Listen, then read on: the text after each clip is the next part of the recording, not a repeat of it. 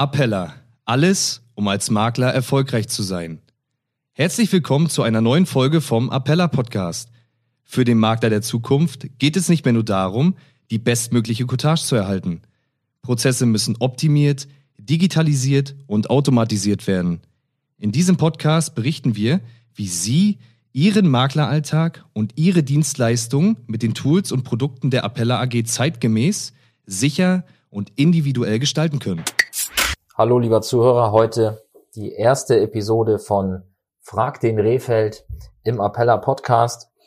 Und in diesem Format werden wir euch jetzt regelmäßig einfach auf den Laufenden halten. Was gibt es im Bereich der betrieblichen Altersvorsorge an Neuigkeiten? Worauf solltet ihr achten? Welche Vertriebsansätze verstecken sich vielleicht in äh, Gesetzesänderungen, in Entscheidungen vom Bundestag und so weiter? Und heute wollen wir direkt einsteigen mit einer aktuellen Geschichte zum Thema Behandlung der Betriebsrenten und in Verbindung zum gesetzlichen Krankenversicherungsbeitrag. Und ja, Carsten, erstmal schön, dass du jetzt wieder da bist. Moin. Und äh, dir die Zeit nimmst, hier mal wieder etwas zum Besten zu geben. Hol uns doch mal rein, was wurde jetzt zuletzt vom Bundestag äh, verabschiedet? Worum geht's genau? Und äh, was sind so die Folgen daraus? Du hast dich, glaube ich, äh, auch Zahlen, Daten, Faktenmäßig etwas vorbereitet. Ich bin ganz gespannt, äh, was was jetzt für die Makler dabei ist und wieso die Betriebsrente jetzt mehr oder weniger aufgewertet wurde. Ja, jeder hat es schon gehört oder gelesen in Pressefunk und Fernsehen. Es geht um das GKV Betriebsrentenfreibetragsgesetz. Wahnsinnig komplexer Begriff. GKV Betriebsrentenfreibetragsgesetz. Äh, dazu muss man wissen, es gab schon immer im SGB 5, also Sozialgesetzbuch 5, was für die Krankenversicherung zuständig ist, im Paragraph 226, ähm, eine äh, Freigrenze für die Verbeitragung von Betriebsrenten. Wenn man eine Betriebsrente bekommt, ist das ein Versorgungsbezug und der ist ja hinten mit Kranken- und, Sitz äh, und Pflegeversicherungsbeiträgen zu verbeitragen. Und da gab es schon immer eine sogenannte Freigrenze. Das heißt, bis zu einem bestimmten Betrag musste man auf die Rente keine Beiträge zahlen. Das sind äh, im aktuellen Jahr äh, um die 155 Euro, also in 2019. Das galt schon immer. Das Dumme an der Freigrenze ist nur, dass wenn die um einen Cent überschritten ist, wird die ganze Rente mhm. ähm, letztendlich beitragspflichtig mit äh, Kranken- und Pflegeversicherungsbeiträgen. Ja. Und durch dieses GKV Betriebsrentenfreibetragsgesetz äh, ist jetzt aus dieser Freigrenze ein Freibetrag geworden, wie es schon im Gesetz steht. Mhm. Äh, das heißt, ähm, und jetzt haben wir mal die neue Zahl von 2020, bis zu 159,25 Euro wird die Rente gar nicht verbeitragt. Also erst bei 159,26 Euro fängt die Verbeitragung an, gilt allerdings nur für die Krankenversicherung, nicht für die Pflegeversicherung. Bei der mhm. Pflegeversicherung hat man gesagt, wir brauchen das Geld. Äh, und bei der Krankenversicherung hat man gesagt, nicht, wir brauchen das Geld nicht, aber es kostet halt 1,2 Milliarden Euro. Und das wird die ähm, gesetzliche Krankenversicherung schon wuppen. Ja. Diese Freigrenze ähm, beziehungsweise dieser Freibetrag, und das ist das Schöne daran, die ist dynamisch. Ich erkläre auch gleich, was das bedeutet. Die orientiert sich an der Bezugsgröße. Äh, und zwar ein Zwanzigstel der Bezugsgröße ist gleich diese freie Grenze, ein Zwanzigstel der monatlichen Bezugsgröße.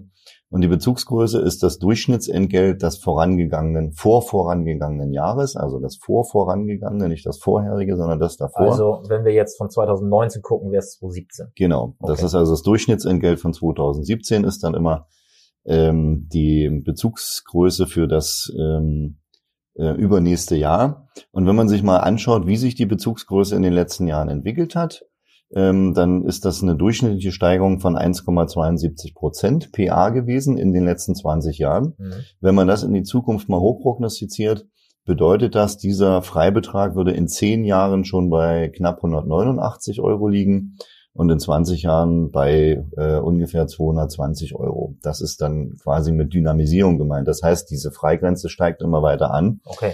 Ähm, und damit werden viele äh, Leute, die eine Rente bekommen, in diese Freigrenze reinwachsen oder ähm, damit werden letztendlich auch die, die Steigerungen, die in Renten der betrieblichen Altersversorgung ja immer vorgesehen sind, automatisch auch mit dieser äh, Freigrenze äh, angepasst, sodass letztendlich jemand, der heute äh, 159 Euro 25 an Rente bekommt und damit keine Sozialversicherungsbeiträge zahlt, das auch aller Wahrscheinlichkeit nach in den nächsten Jahren mhm. äh, nicht tun wird.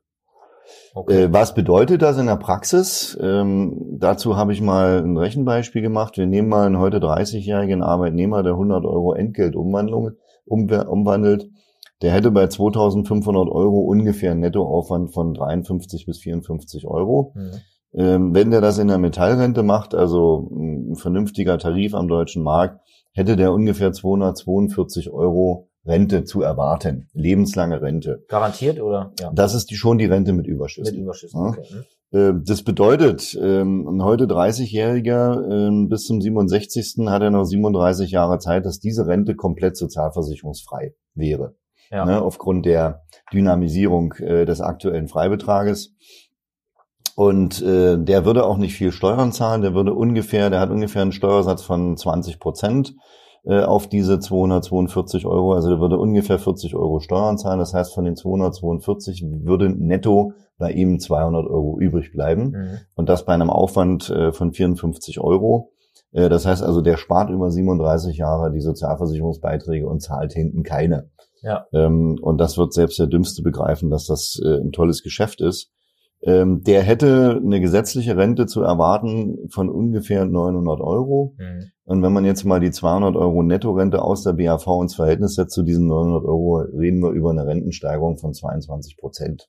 Ja. Also wir würden von ungefähr 900 auf 1100 Euro Nettorente bei diesem äh, Arbeitnehmer äh, steigen. Und ähm, das ist eigentlich ein, ein klassisches Beispiel dafür, dass jeder Arbeitnehmer äh, zukünftig äh, über betriebliche Altersversorgung nachdenken sollte. Das macht er aber nicht alleine, mhm. äh, sondern wir müssen hin zu ihm, wir müssen ihm erklären, wie es funktioniert und wir müssen ihm vor allen Dingen im Schichtenvergleich zeigen, dass an der betrieblichen Altersversorgung mit Arbeitgeberzuschuss gesetzlich verpflichtend und mit dieser Freigrenze, mit diesem Freibetrag eigentlich keiner mehr vorbeikommt. Ja, ist in dem Beispiel von dir eben der äh, Zuschuss von 15 Prozent schon berücksichtigt? Der ist schon mit berücksichtigt. Ne? Also 100 Euro spart er selber, 15 Euro zahlt der Arbeitgeber. Also das ist der Mindestzuschuss. Äh, viele Arbeitgeber zahlen mittlerweile mehr.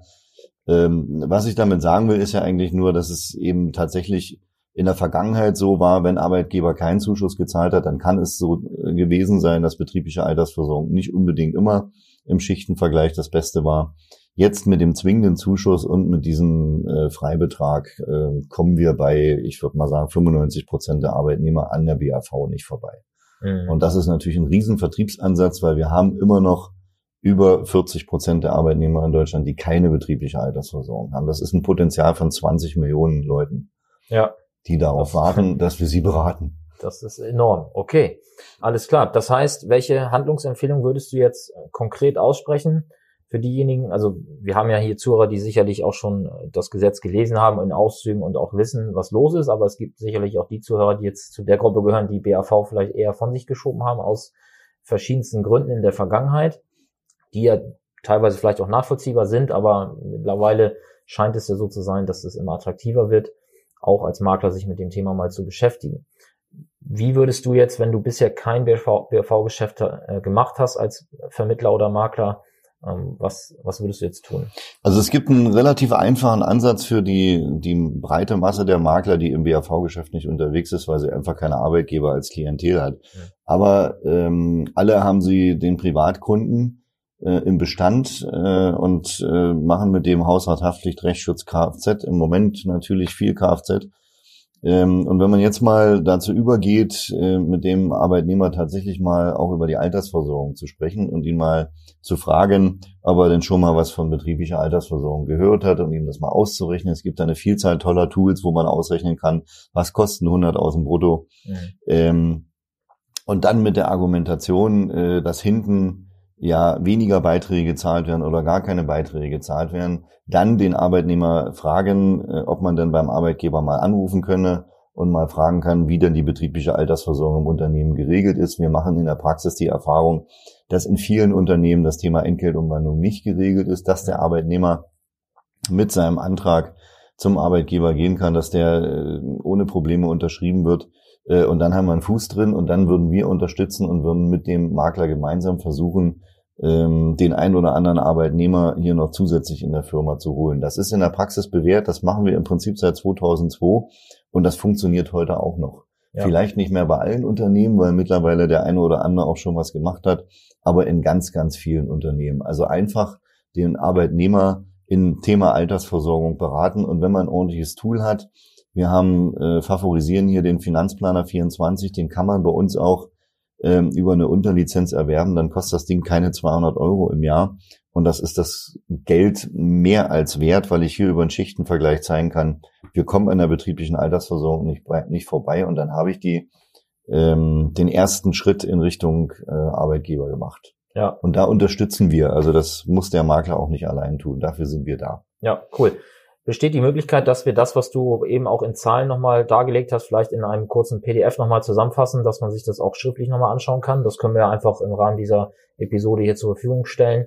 Das können wir machen. Also ich würde das Beispiel einfach mal machen aus dem Finanzplaner, dann mal tatsächlich äh, den Ausdruck machen, was kosten die 100 Euro den Arbeitnehmer, vielleicht auch mal eine Renditeberechnung, weil auch das ist interessant wenn man über 30 Jahre oder über hier in dem Fall 36 Jahre 54 Euro Nettoaufwand hat und es kommen 42 Euro lebenslange Rente raus, mhm. ist das eine Rendite, die liegt irgendwo zwischen 8 und 9 Prozent. Ja. Ähm, da, auch da kommt man nicht dran vorbei. Und das kann man ganz gut dann auch als, äh, als Musterberechnung äh, für den Otto-Normalarbeitnehmer gerne benutzen. Einfach mal dabei haben, ja. genau. Okay, bereiten wir auf und packen das einfach hier in die äh, Notizen zu dieser Folge dazu. Carsten, ich danke dir für den kurzen Einblick und ja, bedanke mich, äh, bedanke mich auch beim Zuhörer jetzt bei dir als, als Gast hier in der neuen Sendung und ja, sei gespannt, es geht weiter regelmäßig jetzt mit diesem Format.